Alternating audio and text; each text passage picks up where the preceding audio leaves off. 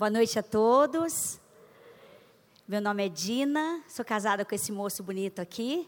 Estamos casados há 30 anos. E temos dois filhos, Marcela e a Mônica, são casados também. Graças a Deus também servindo conosco lá no ministério. Para nós é uma honra estar aqui nessa igreja, nesta noite. Nós somos de Londrina, aliás, nós moramos em Londrina, nós nascemos no Paraná, mas na, nós moramos aqui em Londrina, fomos criados em Londrina, tanto o Marcelo quanto, quanto a mim. E minha família é daqui, a família dele é daqui. Aliás, nós estamos com um parente aqui, viu, pastor? É, nós somos padrinhos, bom, nós somos padrinhos de uma meia dúzia aqui, né?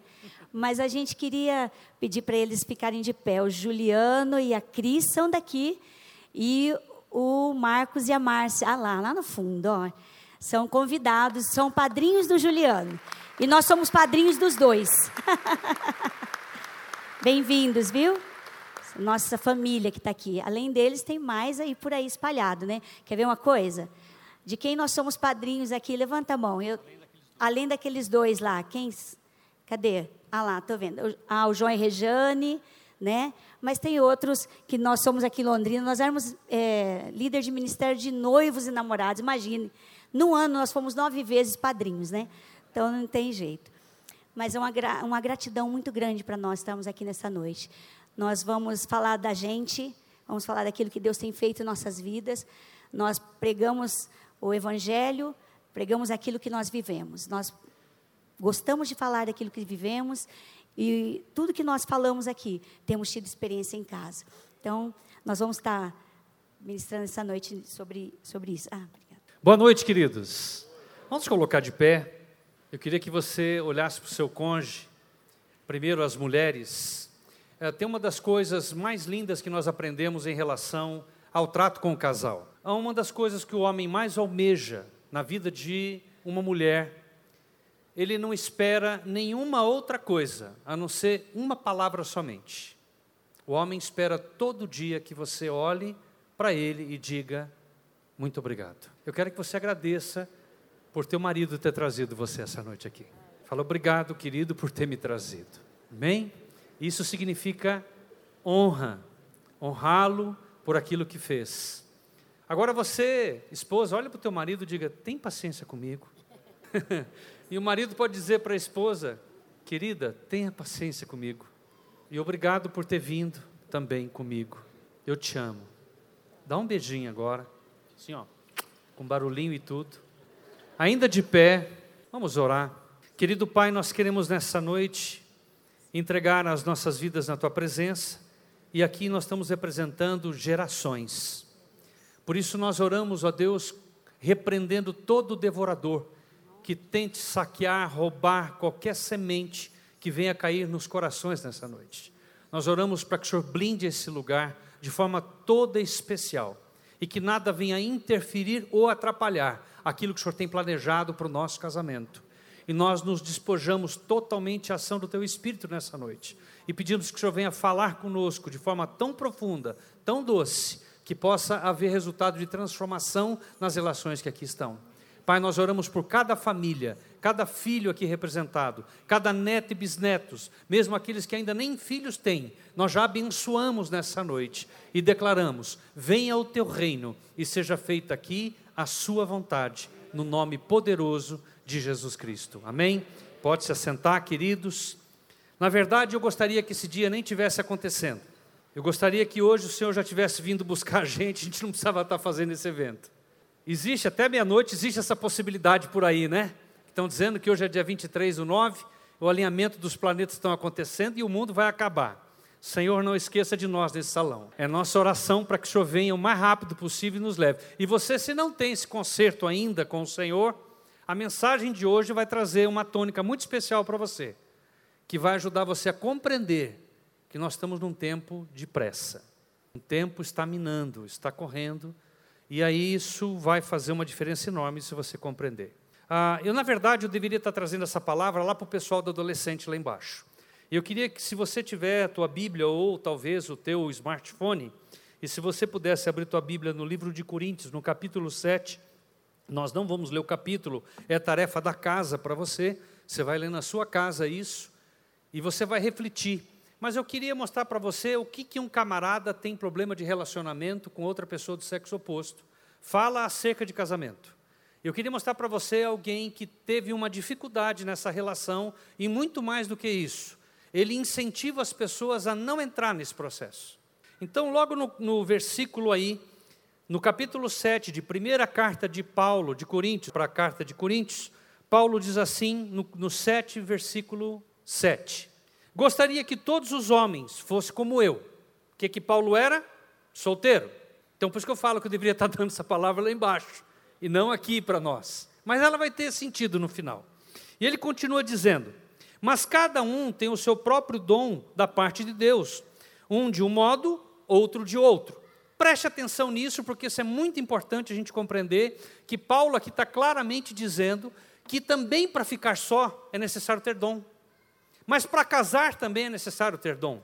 Mas ele continua dizendo lá no verso agora 8: Digo, porém, aos solteiros e às viúvas, é bom que permaneça como eu. De novo, ele está desincentivando aqui o casamento.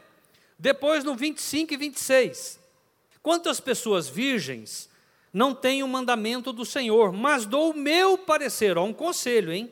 Mas alguém que, pela misericórdia de Deus, é digno de confiança, por causa dos problemas atuais, eu penso que é melhor o homem permanecer como está, sozinho. De novo, ele continua no 27. Você está casado? Não procure separar-se. Está solteiro? Não procure esposa. Paulo é demais, né? Mas lá no 28. Mas se vier casar-se, não comete pecado. E se una, é, e se uma virgem se casar, também não comete pecado. Mas aquele que se casar enfrentarão muitas dificuldades na vida. E eu gostaria de poupá-los disso. Por favor, não case. De novo, o cara está desincentivando as pessoas. E ele continua, lá no 32. Gostaria de vê-los livres de preocupações. O homem que não é casado preocupa-se com as coisas do Senhor, em como agradar ao Senhor. De novo, ele está dizendo, no 32, ou oh, perdão, no 38. Assim, aquele que se casa com a virgem faz bem, mas aquele que não se casa, faz melhor. E por fim, no 40, ai, ai. Em meu parecer, ela será mais feliz se permanecer como está, sozinha. E penso que também tem o Espírito de Deus. Você já tinha lido isso? Por que, que você falou sim? Por que, que você disse sim? Você teve a oportunidade de dizer não. É, mas o problema é que você disse sim. E agora? O que, que a gente faz com isso? Então eu queria compartilhar essa noite com vocês algo que o nosso coração queima acerca das decisões que as pessoas tomam. Porque a Bíblia diz: seu sim seja sim, seu não seja não. Que a tua palavra profira sobre a vida das pessoas a verdade quando você proferir e quando você disser, cumpra em cumpri-lo. Eu prometo te amar, te respeitar. Você que está prometendo. Ninguém usou a boca para falar, foi você. E você colocou condições na alegria, na tristeza, na saúde, na doença, na riqueza e na pobreza. E eu empenho a minha honra em ser fiel a Ti, até que a morte nos separe. É muito sério, não é? E eu queria mostrar para vocês essa noite esse primeiro retrato. O que que essa cena aparece para você? O que que te aparece ela? Vamos lá. O que que você consegue sacar daí? Acusação. que mais? Disputa. Aham. Uhum. que mais? Estou de olho em você. Julgamento. Diz, muita gente já conhece essa história, quando o dedo aponta para uma pessoa, tem três apontando para ele, dizendo que ele é três vezes pior. Sabia disso ou não? Essa é a primeira cena que a gente vê ali. Eu até quando montei essa imagem, eu coloquei um revólver na mão de cada um. Porque é mais ou menos o que acontece na relação de casamento. E eu queria dizer para vocês que quando eu olhei essa cena, me veio uma palavra na minha mente. E eu comecei a compreender o que está acontecendo na vida de muitos casais. Porque aconteceu no meu. E isso toda hora vem como uma, um furacão mesmo, trazendo para a gente toda hora ter que pensar acerca de relacionamentos. Nós temos 30 anos de casados. Nunca foi um mar de rosas. A última briga que nós tivemos, a Dina jogou uma panela de pressão na minha cabeça. Vocês estão rindo? Não era nem convertida, tá, gente? É, então, por isso que faz tempo, né? Graças a Deus. Porque a partir dali nós entendemos que era a última panela. Mas essa panela veio por algum momento. E ela chegou com uma velocidade muito grande, eu muito rápido, magrinho. Não parece, mas eu era. E eu consegui me esquivar daquela panela, ela não me acertou. Senão talvez não estaria contando essa história para vocês.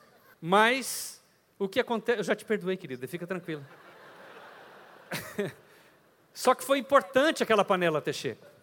Porque a partir daquela panela a gente começou a entender que não poderíamos continuar a nossa relação daquele jeito. E o fato que ocorre é que eu não vou conseguir mudar por aqui mesmo. Estão me ajudando aí, gente? Mais um clique. Aí. Que eu olho sempre essa relação e fico imaginando: de quem é a culpa? É dele ou dela? E há uma disputa na relação de casamento procurando sempre um culpado. E o fato que quando isso acontece, nós perdemos a essência da relação do casamento. Porque agora não tem mais o culpado. Os dois são. Porque nós somos uma só carne. E vocês já ouviram muito acerca disso. Mas eu queria dizer para vocês que o casamento, independente do que pensa Paulo, existe a imagem e semelhança de Deus construída. O inimigo está todos os dias. O que ele quer não é separar o casamento. Ele quer destruir a imagem de Deus. E a imagem de Deus se torna completa quando nós aqui paramos de encontrar um culpado. E começamos a sinergia dessa relação de casamento para encontrar realmente contra quem nós temos que lutar. Mas como é que as coisas acontecem?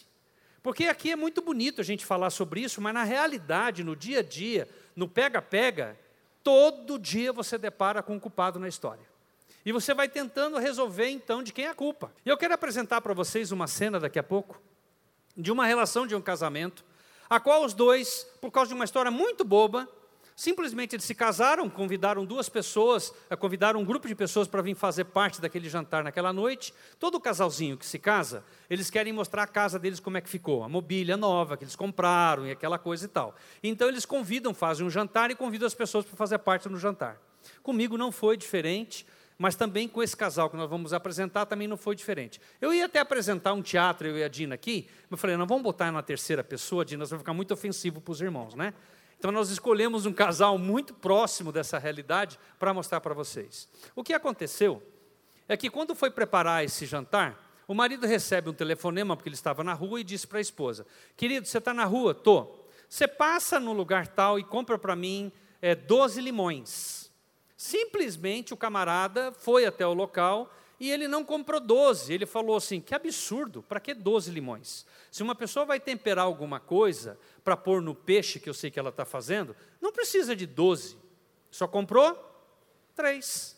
E aí então ele trouxe os três limões para dentro de casa, e ali começa uma certa discussão acerca dos três limões. E os três limões foi o motivo da separação desse casal. Foi onde destruiu o casamento deles. Porque o inimigo, ele não trabalha com coisas grandes, ele trabalha com coisas pequenas. E ele vai minando essa relação. Então eu quero que vocês assistam essa cena e tirem as suas próprias conclusões de como decorreu, o jantar terminou, todo mundo foi embora, alguém ainda veio e ofereceu. Quer que a gente ajude a lavar louça? que frase linda, né? E aí o que, que ela criou uma expectativa no coração? Não, não precisa. E ele diz ainda para a pessoa que fala para ele, falou, não, pode deixar, a gente faz isso. E a cena então decorre, depois do jantar, toda a louça que sobrou daquele jantar maravilhoso que ele não ajudou a fazer, mas também não ajudou a arrumar, volta a cena dos três limões. Presta atenção o que, que aconteceu. Linda cena, né? Eu sei que vocês querem talvez assistir o filme inteiro, chama Separados pelo Casamento. O próprio casamento separou os dois. Mas eu queria fazer uma pergunta para você nessa noite. Deixa eu ver se dá, vai ter que ir ajudando eu aí, né? Próxima cena. Aí a minha pergunta é: escolha um lado. Escolha o lado dele, próximo, ou dela. De quem é a culpa? Quem que está errado aí? Ele. Ele está errado, gente? Não? Dina, você como mulher, querida, está numa cena dessa. Ali você já teria jogado a panela em mim. Ah, já, com certeza. Mas a pergunta é: o que, que você, como mulher, esperava? Ou o que, que você espera de um homem? Eu esperava que tivesse se arrependido, né? Do quê? Só porque eu não trouxe três limões? Claro. Eu Mas pedi três limões. limões. Mas eu pedi 12. Mas é só por causa de três limões. É, Para mim é importante os 12 limões. Qual é o problema dos homens nessa cena? Eles não se arrependem. E ficaram o tempo inteiro se justificando. Justificou o balé, justificou não sei o quê, justificou porque não lavou a louça, justificou para não sei aonde. A pior coisa para uma mulher, homens, é se justificar. Você sabe o que ela esperava? Só uma coisa. Puxa, querida, eu não, não, não, não imaginava que era importante para você aqueles doze limões. Eu sei que você deve ter sonhado com aquele arranjo de mesa, com aqueles doze limões naquele vidro transparente, e todo mundo, quando chegasse na mesa, falar: Uau, que lindo esse arranjo. Querido, eu vou lá buscar agora esses limões para você. O que, que, você faria? Não precisa. Pode ah. deixar. Eu arrumo outro arranjo para a mesa. Acabou a confusão. Simples assim, não é? Não, não é. Dá o próximo clique. Você sabe qual é o problema, queridos? É assim que a gente acaba então entrando numa disputa de braço a braço para tentar descobrir de quem é a culpa. E quando você tenta encontrar na relação de quem é a culpa, tentar achar que a culpa é dela, a culpa é minha. Alguns homens disseram para mim, mas também essa mulher é chata, hein? Toda hora ela jogava uma coisa, toda hora ela jogava uma coisa. E é, é, assim a relação, porque nós somos diferentes, o mundo é diferente, a comunicação é diferente. Todo momento ele está falando de limão, ele está falando de jogo, ele está falando de passear, e ela está falando: você não me ama, você não se importa comigo, você não me dá valor, você não liga para mim. Ele fala homenês e ela fala mulherês. E aí você não consegue entender o que um outro fala, porque é tópico relacional. Tem na lição número 3 do curso Aliança. Se você não fez o curso ainda, já estou fazendo uma propaganda, tá? Uh, uh, para que você venha fazer e compreender como é difícil essa relação, comunicação, tópico relacional. Mas hoje o assunto aqui não é comunicação, também é. Mas o fato é tentar entender de quem é a culpa. E a Bíblia é tão graciosa, porque ela já nos revelou de quem é a culpa. Nós não compreendemos as astutas ciladas do diabo. A luta está ali porque parece que ela é minha inimiga, eu sou inimigo dela, e começamos a discutir, começamos a brigar, porque nós não conseguimos encontrar quem quer nos dividir, quem quer nos separar. E ficamos o tempo inteiro degladiando um com o outro para encontrar quem é o culpado da cena. Mais um clique. E agora você vai ver mais um, mais um tiquezinho aí. Ah, está lá em cima. Obrigado, querido. No livro de Efésios, no capítulo 6, verso 10, diz: No demais, irmãos meus, fortalecei-vos no Senhor, na força do seu poder, revesti-vos de toda a armadura de Deus, para que possais estar firmes contra as astutas ciladas do diabo. Todo dia, o diabo e a palavra diabo, em espanhol, significa diablo, que ela vem somada por duas palavras: di, que significa divisão, e hablo, hablar, no falar. Então o inimigo vem toda hora criar na relação, através do falar, a divisão entre os dois. Essa é a artimanha do inimigo. E é na comunicação que começa o processo. E cria-se então exatamente o conflito na relação de casamento. E a partir daí é só desordem. E o fim é a separação. Mas dá mais uma olhada no fim desse verso, mais um clique. Porque não temos que lutar contra a carne nem contra sangue. Porque nossa luta não é contra a carne nem contra a sangue. A Dina não é minha inimiga, eu não sou inimigo dela. Mas parece que todo dia numa casa, um com o outro parece que é inimigo. Olha para o teu cônjuge agora e diz assim: Você não é minha inimiga. Não é tua inimiga. Se não é tua inimiga, quem é? Porque não temos que lutar contra carne e sangue, mas sim contra os principados, contra as potestades, contra os príncipes das trevas desse século, contra as hostes espirituais da maldade nos lugares celestiais. Então, quando o casal começa a quebrar o braço entre os dois, achando, tentando encontrar um culpado, que aconteceu naquela cena, eles não perceberam e de repente o inimigo entrou e destruiu aquele casamento. Agora deixa eu falar uma coisa para vocês. Sabe quanto tempo eu ensino isso? Há mais ou menos uns 20 anos. E aí então, um belo dia, eu fui convidado já, preletor de encontro de casais de uma grande denominação no Brasil, no Rio Grande do Sul. Ele vai contar a versão dele, depois eu conto a minha. Tá Sempre tá tem dois lados.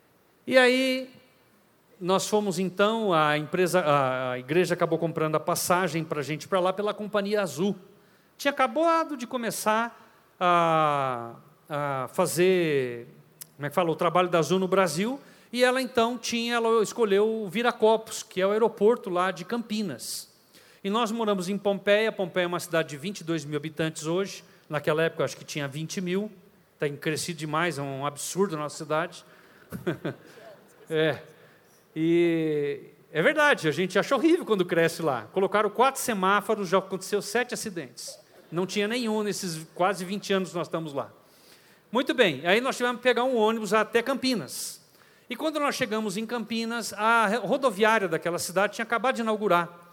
E então chegamos bem adiantado, porque eu sou muito preocupado com a questão de horário, e eu levo na risca, porque para mim fiel é no pouco, no muito te colocarei. Fidelidade é nas pequenas coisas e não nas grandes. E aí eu penso, eu posso controlar o horário. Então eu tenho que cuidar disso. E para mim, regra é regra. Tanto é que todos os eventos que eu faço, começa que hora mesmo, pessoal, quem já participou aí? 7h58 da manhã. É o nosso horário de regra, né? E a gente utiliza esses horários para criar uma dinâmica na mente das pessoas. Mas tudo muito bem. Cheguei lá, e faltava-se 45 minutos para o ônibus que iria para a rodoviária chegar. Eu então fui até a plataforma 18, que é o que nós chegamos, com ônibus de Pompeia até Campinas, e eu então subi a escada rolante, deixei a Dina com duas malas, mais uma mala de livro, uma mala de data show, uma mala de, de laptop, mais uma necessária e uma bolsa de mão que ela carrega, e as coisas que a mulher normalmente já carrega. Bastante coisa. Aí eu deixei ela quietinha ali e fui então em cima comprar o ticket para passagem de ônibus que eu tinha que ir até a, o aeroporto. Chegando lá, subi a escada rolante e olhei aquela praça de alimentação, um monte de lojinhas. E aí então comprei as passagens, me deram dois tickets referentes às duas passagens e gastei o meu na catraca. E desci e fui até a plataforma pensando, hoje eu quero abençoar a minha esposa. Porque todo marido bom abençoa a esposa. Eu descobri umas verdade. coisas importantes, não é verdade, meu amor? Eu descobri assim: nós não temos conflito financeiro em casa porque eu já defini que eu vou abençoar a minha esposa quinzenalmente como oferta. E eu queria que todos os homens dissessem: eu vou fazer isso também hoje. Não faz, né? Difícil, né? Mas acabou o meu conflito porque a minha gestão financeira sobre as coisas da casa, que nós temos uma conta conjunta, não é separado porque a gente não é solteiro e aí então nós trabalhamos assim. E a forma que eu encontrei para ela poder ir para o salão de cabeleireiro, cortar, fazer unha, sobrancelha, que a mulher tem tanta coisa para fazer, né? É pilates, é não sei o quê, tá, tá, tá, tá, tá, Eu senti no coração que eu deveria abençoar ela com dinheiro e dizer: esse dinheiro é seu, não presta conta para mim de mais nada. E dou toda a quinzena para ela um valor. Depois, se a irmã quiser saber quanto que é o valor, vem perguntar para ela, tá? Não esqueça que nós somos pastores, missionários, trabalhamos na Universidade da Família com salário bem pequeno, né, Dina? Amém, querida, amém. Ótimo. E aí eu então faço isso, mas naquele dia eu quis presentear ela com um plus. E dei uma oferta para ele, 12 reais, falei, amor, 12 reais, 12 reais, Não, ouviram? Amor, mas era um valor assim que me veio na mente, né? Ele falou rápido, mas eu faço questão, 12. Eu falei, vai lá em cima e dá uma olhada nas lojinhas, a coisa mais linda que essa rodoviária. Que eu achei que ela fosse gastar alguma coisinha, Há quantos bobeirinha. anos atrás isso? Ah, o 10 anos. 10 anos, 12 reais. E aí tá bom. E fiquei lá, sentadinho, quietinho na plataforma 18, com todas aquelas malas, e falei para a Dina, daqui 40 minutos você desce, porque o ônibus vai chegar, a gente tem que ir para o aeroporto. Tá bom. A Dina pegou o tique dela e foi. E aí, ela, quando ela está lá, sentei, tomei uma água.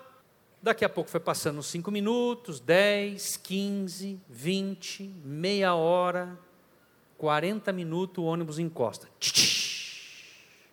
Desce o motorista, acende um cigarro, e eu já comecei a suar frio, olhando para aquela escada rolante, nada da Dina descer. E a cena estava armada, a Dina não vem, eu não encontro ela. Onde está a Dina? Aconteceu raptar o Campinas, cidade grande. Como é que eu acho? Com quem que eu deixo essas malas? E começou aquela cena a vir na minha cabeça. E aquele pensamento, a cruz foi arrancando devagarzinho, arranquei a cruz. E começa aquele movimento no coração. E começou a agitar. Eu falei, ah. O coração não. dele estava no estômago já, já, né? Eu falei, não, meu Deus, cadê a Dina? Aí eu chamei o cara do ônibus e falei, senhor, eu, eu, preciso procurar minha esposa porque eu dei um dinheiro para ela e não foi muito com a proposta dela descer rápido mas parece que não deu certo, e eu preciso ir lá buscar ela de volta, eu não sei onde é que ela está, senhor pode ficar com as minhas malas? Ele falou, eu falei, não, senhor, por favor. Ele falou, só fico com roupa. Falei, essas duas aqui não, eu ponho no bagageiro. As outras o senhor vai ter que levar. Cata eu então a mochila na mão, data show na outra, uma necessário, outra mala, e suba a escada rolante. Quando eu chego lá em cima, eu descubro que eu não tinha o ticket. Sentiu, irmã? Aí, na hora que cheguei ali, o senso de irritabilidade já tinha ultrapassado os pregos da cruz. E eu estou naquela cena, aquela irritabilidade, aquele negócio, e eu suando frio, e com aquelas coisas, e indo para um cercadinho, para o outro, falei, como é que eu vou pular aqui? Como é que eu vou passar? E procuro alguém para me ajudar, e ninguém olhando para cada loja, eu falei, que loja que a Dina está? Meu Deus, eu vou perder o ônibus, o cara vai embora com as minhas malas, caiu, e agora, e aquela cena aparecendo, eu fui ficando irritado, eu falei assim, eu vou pular esse negócio, eu vou pular esse negócio, eu falei, mas primeiro eu vou berrar, aí na hora que eu preparei o primeiro berro, sai a Dina do salão de cabeleireiro, assoprando a unha. Ore para que não aconteça isso com você. Eu falei, Dina, pelo amor de Deus, fazer a unha, uma hora dessa, Dina. Todo mundo que estava um raio de 30 metros olhou a cena. Corre, Dina, o ônibus está lá embaixo, nós vamos perder o voo. E aí fui chamando a atenção, ela entrou em pânico. Ai meu Deus, ai meu Deus, meu Deus. E ela vai saindo, vai na catraca, e para ela enfiar a mão no bolso para pegar o ticket. Vocês estão rindo, né? Eu não ri, não, irmão. E ela, aquela cena, ela vai pegar o ticket. Ai, moça, moça, falei, moça, ajuda, ajuda aí, moça. Aí a moça veio pegou o ticket para ela, botou na catraca e passou. Ah, eu peguei e joguei duas mochilas nela. Onde você viu? E nós fomos naquela plataforma da 1 até 18, eu na cabeça da Dina.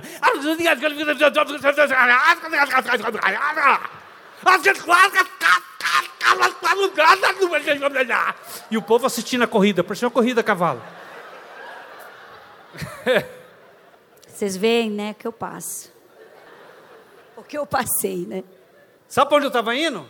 Preletor de encontro de casais.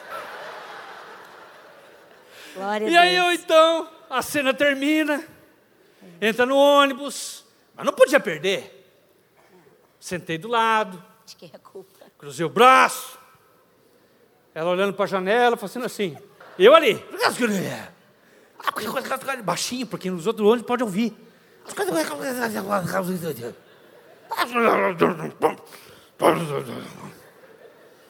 O ônibus ligou, foi embora, ia chegar no, no aeroporto. Daqui a pouco vem aquela voz suave, doce, preletor de encontro de casais. Primeira sensação, resolve isso que você vai ter que pregar, cara. Não, eu não vou fazer isso. Ela me desonrou, tem 45 minutos, onde já se viu? Fazer unha. Fazer unha uma hora dessa. Não, não vou. E começa uma luta interior. Aí a culpa chegou. Você viu o que você fez com a sua esposa? Você desonrou ela na frente de centenas de pessoas. Você humilhou, envergonhou, como um pai normalmente faz com um filho na frente dos outros. Ela está com tanta vergonha. Se pudesse fazer um buraco no chão, ela enfiaria a cabeça no buraco e não queria sair mais dali. Você expôs a tua esposa ao ridículo. Você chamou a atenção dela. Filho, eu nunca te tratei assim. E a culpa começou a pesar. Pesar, pesar, pesar. Aí eu comecei a chorar. A culpa é um dos melhores instrumentos da consciência que faz com que você se liberte. E a culpa, ela é dividida em duas etapas. A primeira, a consciência vem, que é a mesma que nós temos que alguém um dia morreu por você. E a morte daquela pessoa, ela morreu por causa de você, porque a culpa é sua. Jesus não precisava ter morrido, mas ele morreu. E a culpa era sua. Por isso que quando a gente aceita o Senhor Jesus como Senhor e Salvador, é porque o peso da culpa pela morte vem no nosso coração. E o que gera em você é o arrependimento pela morte, dizendo: Senhor, me perdoe pelos meus pecados. E naquela hora essa cena me veio e Jesus falou: Você está rasgando agora a morte da cruz. E se você não se arrepender, a morte não tem sentido mais para você. Eu falei: Uau!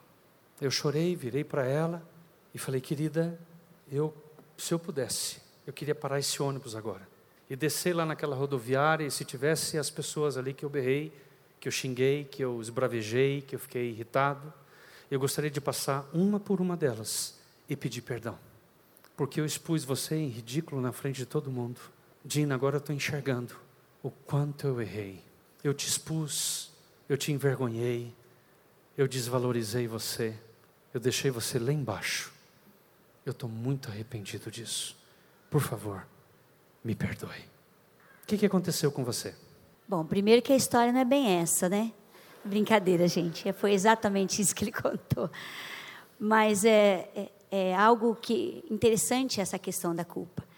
Eu me senti tão culpada, tão arrasada por ter feito isso com ele. Eu sei quanto ele preza por horário e por, por honrar aquilo que ele pediu para mim fazer. E deu errado, eu não queria me justificar, não me justifiquei na hora. Mas na hora que ele se virou para mim, me quebrou. Porque eu estava ali pensando, né? Assoprando a unha, mas pensando, ah, agora você vai ter que sofrer. Agora você vai ter que, vai ter que sofrer o que, que você fez comigo. Eu passei vergonha na frente de todo mundo. Né? Gritou comigo onde já se viu. Né? E ficava pensando, mas aquilo era o inimigo também, para que eu não me arrependesse. Quando ele pediu perdão, para mim eu estava chorando. E eu também estava arrependida. Então, quando ele se arrependeu, e eu também me virei e pedi perdão. Aí eu falei, amor, eu sei quanto você preza por horário, me perdoe. Eu te desonrei. E eu não quero mais que isso aconteça. E daí nós. Damos beijo. Oramos. Essa parte é ele que sabe contar. E continuamos a nossa viagem até chegar lá. Mas eu queria ensinar uma única coisa para vocês essa noite, que foi a lição que eu aprendi. Uma das coisas que eu comprometi com a Dina na, na nossa história de vida cristã é que eu jamais eu pregaria uma coisa que eu não vivo. A última coisa que eu queria dar para vocês é um espírito de confusão. Eu podia falar tantas coisas lindas sobre casamento, mas eu não abro porta de carro para Dina. Eu não escrevo bilhetinho e coloco debaixo da xícara. Eu não digo para ela dez vezes por dia eu te amo. Eu não acredito em maquiagem. Casamento não é feito de maquiagem. Casamento é feito de coisa real. E eu digo, eu só vou pregar aquilo que eu faço, aquilo que Deus me ensina. E aí, quando eu entendi isso, eu comecei a compreender qual é a diferença entre a culpa e a reprovação. E eu queria ensinar para os homens essa noite. Não porque a mulher não sabe, mas naturalmente sempre eu vejo a predisposição das mulheres se arrependendo. Eu vejo sempre partindo dela o primeiro ato. Eu vejo sempre os homens acuados tentando se justificar a vida inteira como esse cara se justificou. A justificativa, ela só tem um ato: arrogância, orgulho. É a arrogância número um da ação de Satanás. Ele vai passar a vida inteira tentando se justificar. E Deus espera com que a gente se arrependa. E se eu pudesse deixar essa lição para vocês hoje, só essa. Você vai sair daqui, talvez você teve uma crise na tua relação de casamento hoje. E outra, isso não vale só para você, tá? Na relação, vale para tudo. Vale para a relação você com o teu funcionário, você com as pessoas do seu ciclo de relacionamento, o pastor com seus membros, você com seus filhos. A pior, talvez eu possa usar essa palavra, desgraça, que é a presença, é a ausência da graça. É o não se arrepender diante de um filho. É você observar que você cometeu erros, mas não se arrepende. E não muda, porque o que mudou o coração da Dina foi o meu arrependimento. Eu saí do meu estágio de culpa, porque eu carrego uma frase comigo, eu quero que você guarde, escreva, não só na sua mente, mas na tábua do seu coração. Você não precisa estar errado para se arrepender. Você não precisa estar errado para se arrepender. E ali, além de tudo isso, eu vi que eu estava errado. A culpa foi tão grande que eu falei: eu preciso consertar isso. Mas não preciso consertar porque eu vou pregar, que eu tenho que estar bem com a Dina. Não, eu vou consertar porque senão faz parte da minha vida cristã. É, esse é o conserto. E se eu puder passar só isso para você essa noite, só isso, eu já me dou por satisfeito. Se você entender isso na sua relação, acabou a confusão. Se ele chegasse e dissesse, querida, eu errei, na minha mente eu imaginava que três limões era suficiente, eu vou sair agora comprar os doze. Ela falaria: Não, querido, não precisa, acabou a confusão, não teria essa cena, não assistiríamos essa cena. Mas essa cena tem ocorrido todos os dias nas casas, e muitas casas, e milhares delas. Então eu quero mostrar para vocês como é que funciona o coração da gente em relação à culpa e à reprovação. E agora eu vou precisar de mais ajuda dos irmãos lá no Por que é tão difícil perdoar e se arrepender? Essa é uma pergunta que eu faço nas relações. A gente aconselha pessoas, aliás, nós já descobrimos, conselho não muda a vida de ninguém. Nós já não aconselhamos há mais de 20 anos. Nós perguntamos para o Senhor Jesus, maravilhoso conselheiro, que nós podemos confiar. O que, que ele diz a você acerca de quem é o seu esposo? O que, que ele diz a você acerca de quem é a sua esposa? E ouvir de Deus, o que, que eu faço com isso? Mas por que é tão difícil se arrepender? Próximo. O que acaba acontecendo é que quando a gente pede perdão, você desequilibra a balança da culpabilidade e reprovação, que é o auto-julgamento do seu cônjuge. Foi exatamente o que eu utilizei. Foi exatamente o que eu utilizei. Eu utilizei o perdão como arma para desbalancear a Dina. Porque o coração dela também estava com esse conflito, vinha culpa, mas também vinha reprovação. Não, mas eu vou me defender, porque a reprovação, nós vamos ver daqui a pouco, próximo, próxima slide. Antes que você lhe peça perdão, o seu cônjuge pode estar no equilíbrio do seu sentimento em relação à culpa e reprovação. Como é que funciona o nosso coração? A gente até se sente culpado, porque é algo que a gente pode ter feito de errado. Quer ver? Próximo. E aqui nessa balança, a gente vai ver que há um nível de equilíbrio. E ali você vê culpa e reprovação, o mesmo peso. E eu queria mostrar para vocês o que é culpa. Vai lá. É um sentimento de culpa por suas atitudes e ações feitas, um por o outro, o seu cônjuge. Próximo. O que é culpa? No sentimento, no sentido subjetivo, a culpa é um sentimento é, que se apresenta à consciência quando o sujeito avalia seus atos de forma negativa, sentindo responsável por falhas, erros e imperfeições. Só isso era possível. Só isso era necessário. Toda vez que você vê uma cena a qual você provocou uma irritabilidade em alguém, um desconforto, a culpa deveria ser suficiente para você se arrepender, mas não é que tem um outro lado da balança.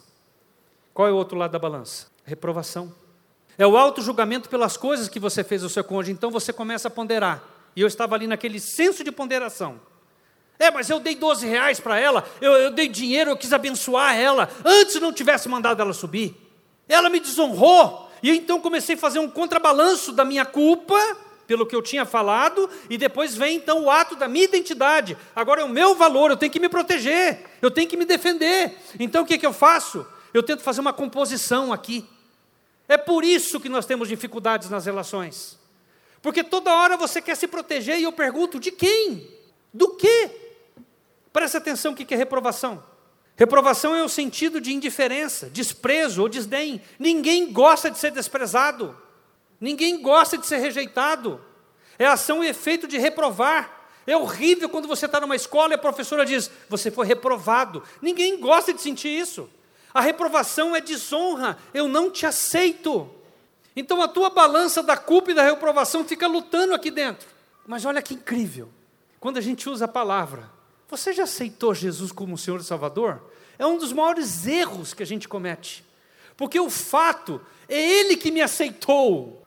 Não fui eu que o aceitei. Porque ele começa com um processo para mostrar para mim que eu não sou reprovado, por mesmo que eu seja pecador, ele me aceita. Por que então eu não consigo aceitar a falha do outro? Porque toda hora esse embate, essa luta e quebra de braço, nós não aceitamos as pessoas como elas são. E Jesus nos aceitou. E a gente convida então, e ele diz assim: Filho, entra na minha casa. Além de tudo, ele dá o seu lar. É incrível. E tem gente que o nega, que o rejeita, porque não entendeu essa ligação. Porque a Bíblia diz que o casamento é a mesma relação de Cristo para a igreja e da igreja para com Cristo. É o mesmo patamar de relação. Então, a ação de censurar o comportamento que detona a repreensão, que é uma censura. É a ação de não ser aprovado, sim rejeitado e reprovado. Pergunto: quem aqui nessa noite quer ser rejeitado? Eu posso dizer para vocês? Eu quero, eu preciso. Eu preciso ser reprovado, eu preciso ser rejeitado, porque é só assim que a gente cresce em maturidade. Eu sei quem eu sou em Cristo Jesus. Não importa o que vão falar de mim, não importa o que vão pensar de mim, eu quero é Deus, não é o que a gente canta? Então, guarda essa. Não importa o que as pessoas fazem para você, não importa o que as pessoas falam para você. O que importa para Deus é como é que você vai reagir com aquilo que te falaram e te fizeram. Toda vez que a sua reação for contrária à vontade de Deus para a sua vida, você está dando autoridade ao ofensor determinar quem é você, e isso é idolatria. Quem é você? Por que, que você está se defendendo? De quem você está se defendendo? A gente faz isso toda hora. A gente gosta de justiça. A gente gosta de colocar os outros no pau. Olha essa palavra. Botar os outros no pau. Sabe o que é pau? É botar num terreiro amarrado, igual Paulo foi, que levou as chicotadas 40 menos 1. É isso que a gente está falando. A gente gosta de justiça. Ah, eu sou justo. Meu irmão, não vai ficar nada aqui, querido. Vamos para a próxima imagem. O que, que acaba acontecendo como resultado? Não há arrependimento. Quando a balança da culpa e da reprovação estão iguais, não gera arrependimento. Porque você vai passar a sua vida inteira se justificando. Mesmo que a culpa esteja aqui dentro. Eu sei que eu cometi algo errado, mas a minha imagem tem que ser protegida. Eu não posso ser reprovado. Então eu tenho que fazer de tudo para lutar, para defender minha imagem. E aí a balança fica num peso só. Quem quebra isso? Presta atenção, próxima cena. O que quebra isso? É depois que você pede perdão. Se uma das partes, ele ou ela, se arrepende, o equilíbrio entre a culpa e a reprovação na mente e as emoções do seu cônjuge é alterado imediatamente. Quando eu virei para Dina, ela viu lágrimas, tom de voz, sentido de arrependimento. Sabe o que a mulher não gosta, homens? Oh, me perdoa aí, viu? Mulher, perdão tem que ter nome, endereço. Perdoar do quê? De repente você tem que fazer o curso para aprender relacional. Perdoar do quê, Dina?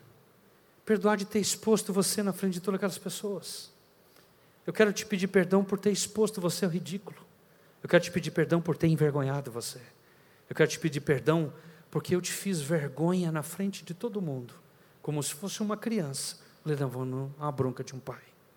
Te faz sentido, mulher, ouvindo isso do teu marido? Eu não quero que essa cena repita mais. Então eu tenho aprendido algumas coisas. Toda vez que eu vejo a Dina chateada, Toda vez que eu vejo ela tomando alguma atitude, eu imediatamente liga para mim o mecanismo da balança.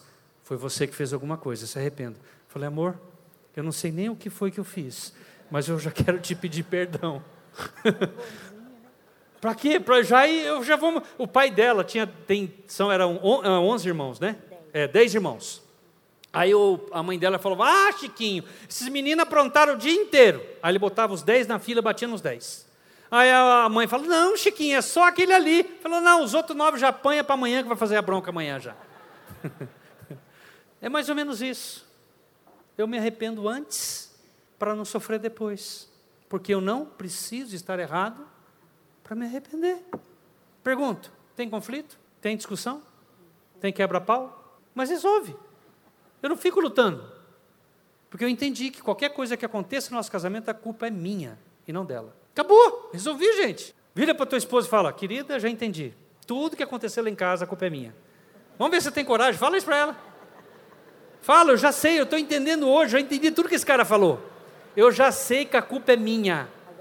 Aí quando eu faço essas coisas com a Dina, ela chega e fala: Não, amor, não, não, amor, não é com você. Eu estou chateada com a irmã, porque ela tinha um cachorrinho morreu. É, eu falei, tá bom, já pedi perdão, tá tudo legal, continua, vamos tocar a vida. Próxima, próxima imagem. Aí quando a gente pede perdão, acontece exatamente isso. Pode clicar mais uma vez. A culpa pesa e a reprovação, ela sobe, ou seja, desbalança.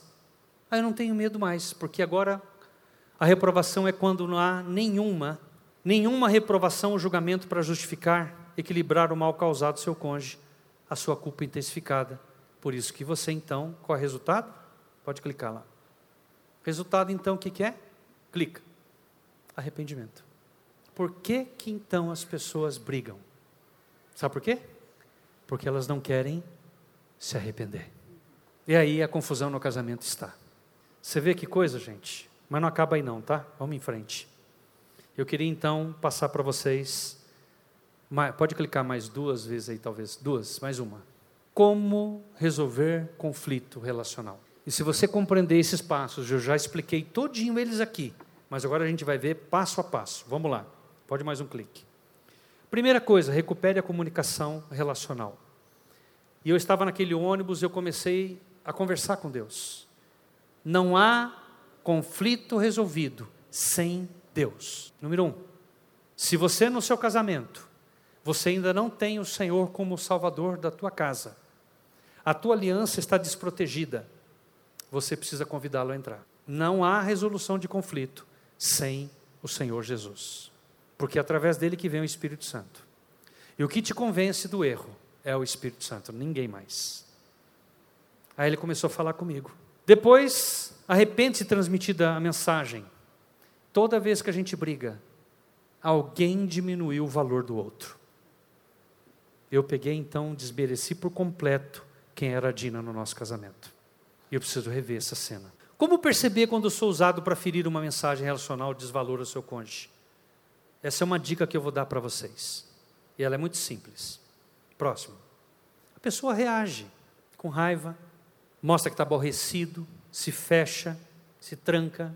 Aconteceu essa cena, você já pode levantar Efésios 6 dizendo: opa, nossa luta não é contra a carne. Alguma coisa está acontecendo aqui.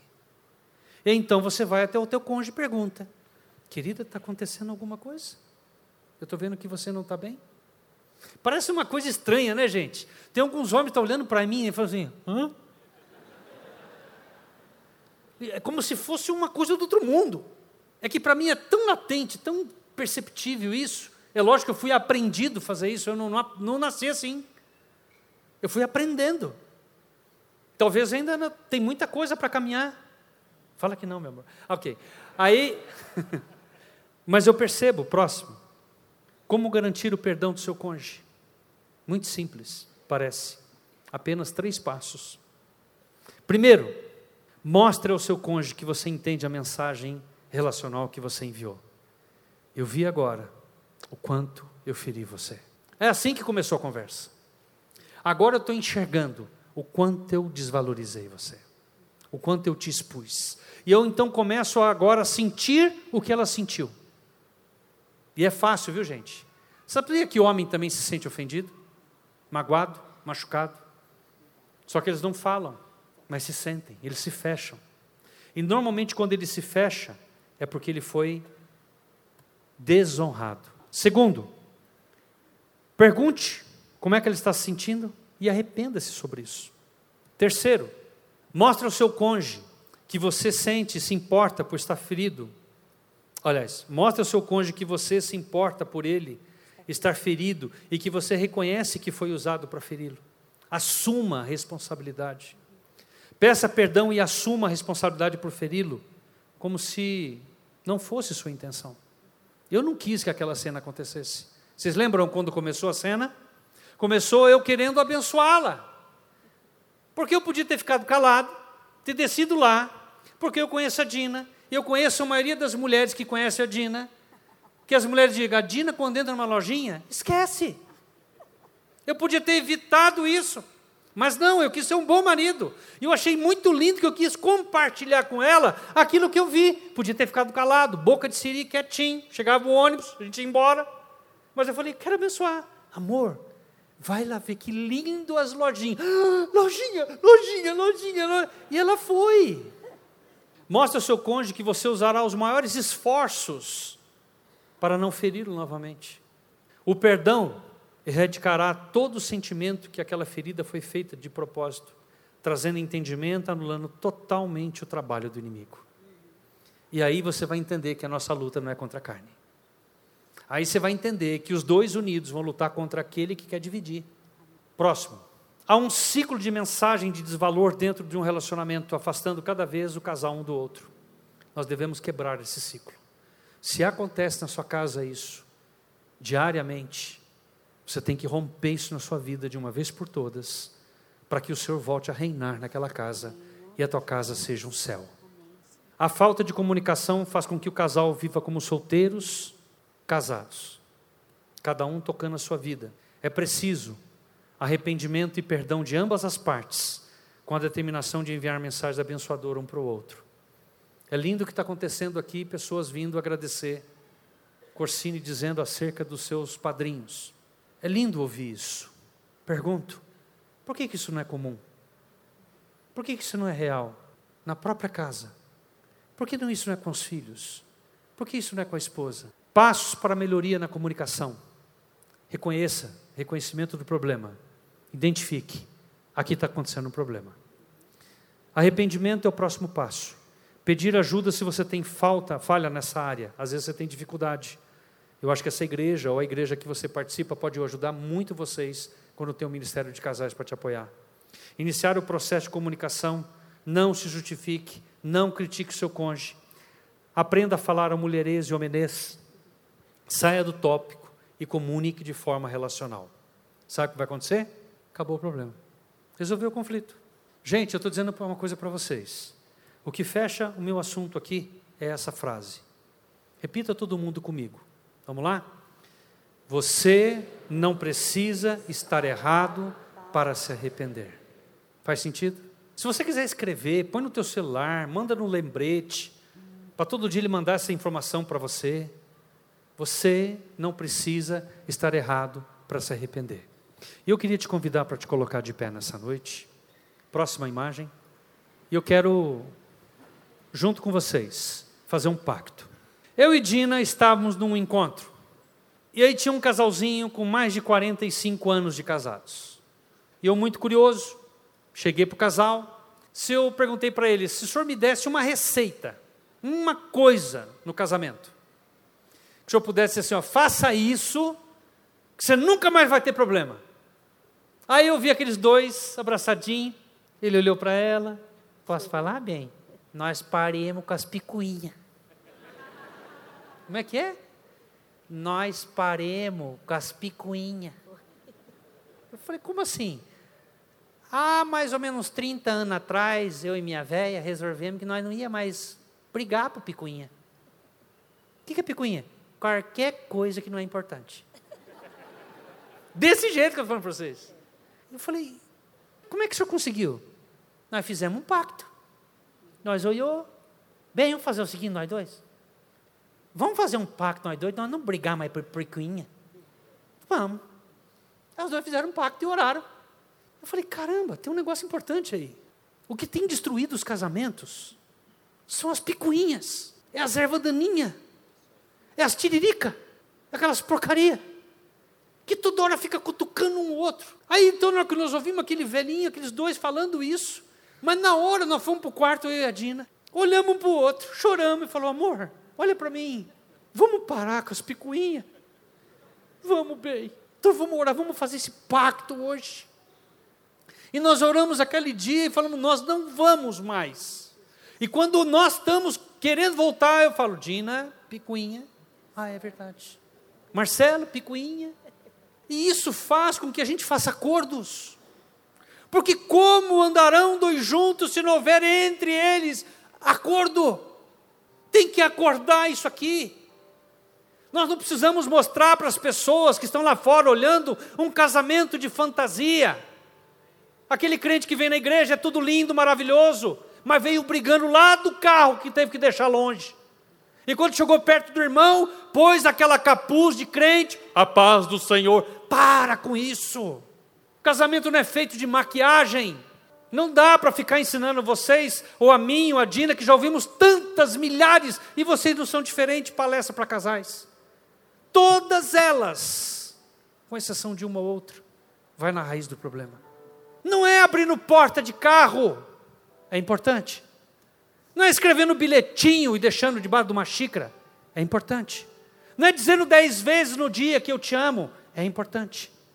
Mas é viver integralmente essa relação aqui, para que ela aconteça aqui. Não tem relacionamento com Deus se não resolver primeiro aqui, no horizontal. É falso. Os seus filhos estão assistindo.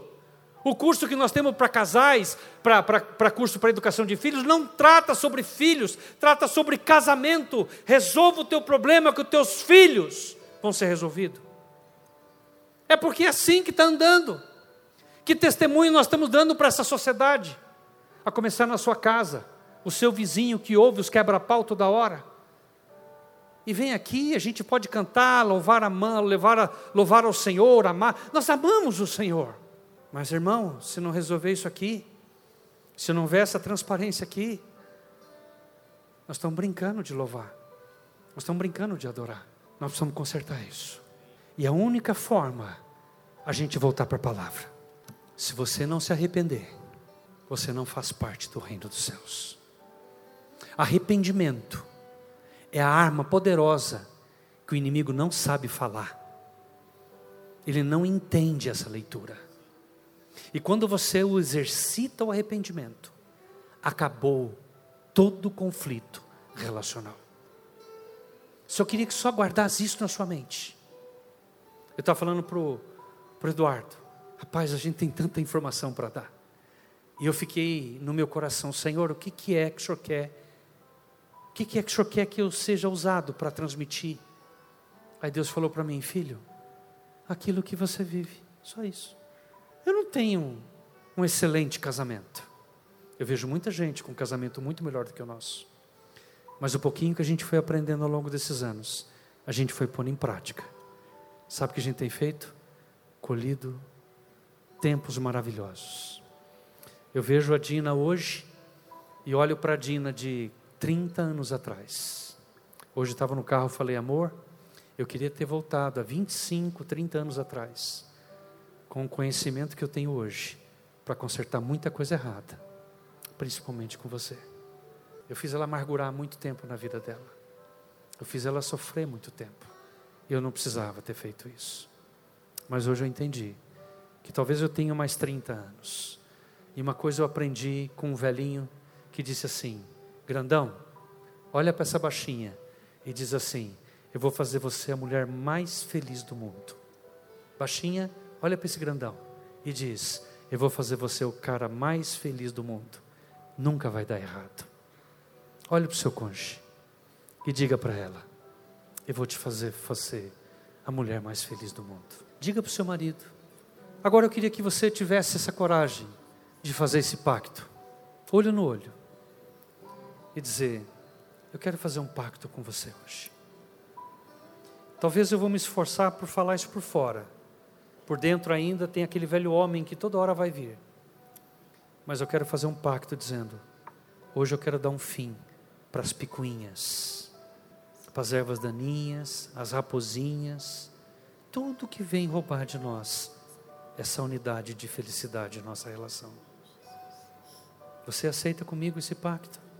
Pergunte para ela. Vamos orar por isso agora? Continue olhando nos olhos. Aprenda a olhar com os olhos abertos. Orar com os olhos abertos. Olhe para o seu cônjuge, comece a admirar e diga: Querida, hoje em nome de Cristo Jesus. Antes disso, eu queria fazer uma oração. Se porventura você está vindo aqui essa noite e fez sentido para você essa mensagem, e talvez o que te tocou foi: eu preciso trazer Deus ao nosso casamento. Não importa o quanto você entende que Deus já está, mas se hoje fez um sentido diferente, eu quero dizer para você que Deus, Ele é como se fosse um anfitrião. E você está sendo convidado como hóspede. Um anfitrião, quando recebe na casa, ele arruma a melhor cama, ele ajeita a casa inteira, e ele convida os seus hóspedes para entrarem com ele e desfrutar daquele momento. E Jesus Cristo nos convida para entrar na casa dele. Ele é um anfitrião nessa noite. Ele quer convidar você, como hóspede, a entrar na casa. Quais são os benefícios? Primeiro que ele vai dizer para você: eu vou te dar uma outra vida, uma outra qualidade de vida. Eu vou te dar um prêmio chamado vida eterna. Você automaticamente, quando entrar nessa aliança com Ele, você já recebe isso. Mas é impressionante porque a palavra diz: batei a porta, eu abrirei. E Jesus está dando a oportunidade para você hoje bater. Eu quero que você, se nunca fez essa oração, dizendo: Jesus, eu quero ser hóspede na sua casa. Repita comigo uma oração. A gente pode começar assim: Senhor Deus, nessa noite, eu quero me arrepender de todo o meu pecado. Eu reconheço que eu sou um pecador. E eu recebo agora o teu perdão. E eu decido entrar na tua casa, Jesus. E eu te recebo como meu Senhor e Salvador. Vem fazer morada em mim. Mora no meu coração. Senhor, eu coloco o meu casamento no teu altar. Faça parte da aliança do meu casamento. E eu entrego a minha vida, a vida do meu cônjuge, nas suas mãos. E venha, Senhor, ocupar esse espaço, a minha vida, no nome de Jesus. Amém. Pai, nós queremos orar pelos casamentos que aqui estão nessa noite.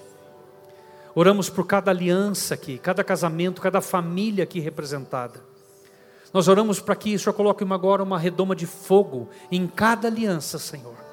Nós oramos, ó Deus, para que a autoridade que está em nome de Jesus faça morada nas dificuldades, nos relacionamentos, no divórcio, na separação. Pai, nós não aceitamos essa palavra na nossa vida. Nós repreendemos todo o divórcio, toda a separação na nossa família, na família, na vida dos nossos filhos, nossos netos, nossos bisnetos, alcança mil gerações, Senhor. E nós sujeitamos nossa família, nossa casa, nossa geração diante da tua presença nessa noite. Por isso, Pai, nós queremos pedir ao Senhor: venha o teu reino, e seja feita a tua vontade na nossa casa, na nossa igreja, na nossa família, nos nossos filhos. E nós sujeitamos nosso casamento diante da tua presença nessa noite. Eu não sei se você está passando por alguma crise e começa a dizer: Senhor, agora não é mais minha essa luta, agora ela é tua. Porque o Senhor faz parte dessa batalha, começa a entregar as suas dificuldades, seja no seu casamento, seja financeiro, seja emocional, seja físico na saúde, seja relacional, seja com seus filhos, não importa o problema. O Senhor está aqui te ouvindo essa noite. Fale com Ele. Receba agora a oração dos teus filhos, Senhor. Pai, honra agora com a tua palavra, que o Senhor visitaria cada um, Senhor. E nós estamos aqui nessa noite esperando a tua visitação sobre esse problema, essa dificuldade. E nós sujeitamos isso diante da tua presença. E a ti nós damos toda a honra, toda a glória. No nome de Jesus. Amém. Se você se você sente que precisa como um passo de fé, porque é importante essa cena. Eu vi o irmão falando aqui acerca hoje sobre uma cura. Toda cura que você vê na Bíblia há dois lados. O lado de Deus não tem problema. Precisa o outro lado. O outro lado sempre é um passo de fé. É um sair de uma situação natural e ir atrás. Como se fosse agora o momento de você ir atrás e dizendo: Senhor, eu preciso entregar isso no teu altar. Eu quero te convidar a vir aqui à frente. Se você está passando por alguma dificuldade, alguma crise, algum problema no seu relacionamento, na sua família, venha aqui à frente, como um passo de fé. Venha como se você fosse entregar para o Senhor. Esse é o ato de reconhecimento. É o ato que você está pedindo, Senhor, me ajude. Enquanto o ministério de louvor estiver cantando, nós vamos descer, alguns pastores que aqui estão, nós vamos impor as mãos sobre vocês. Mas nós queremos que você tenha esse ato de entrega agora. Amém?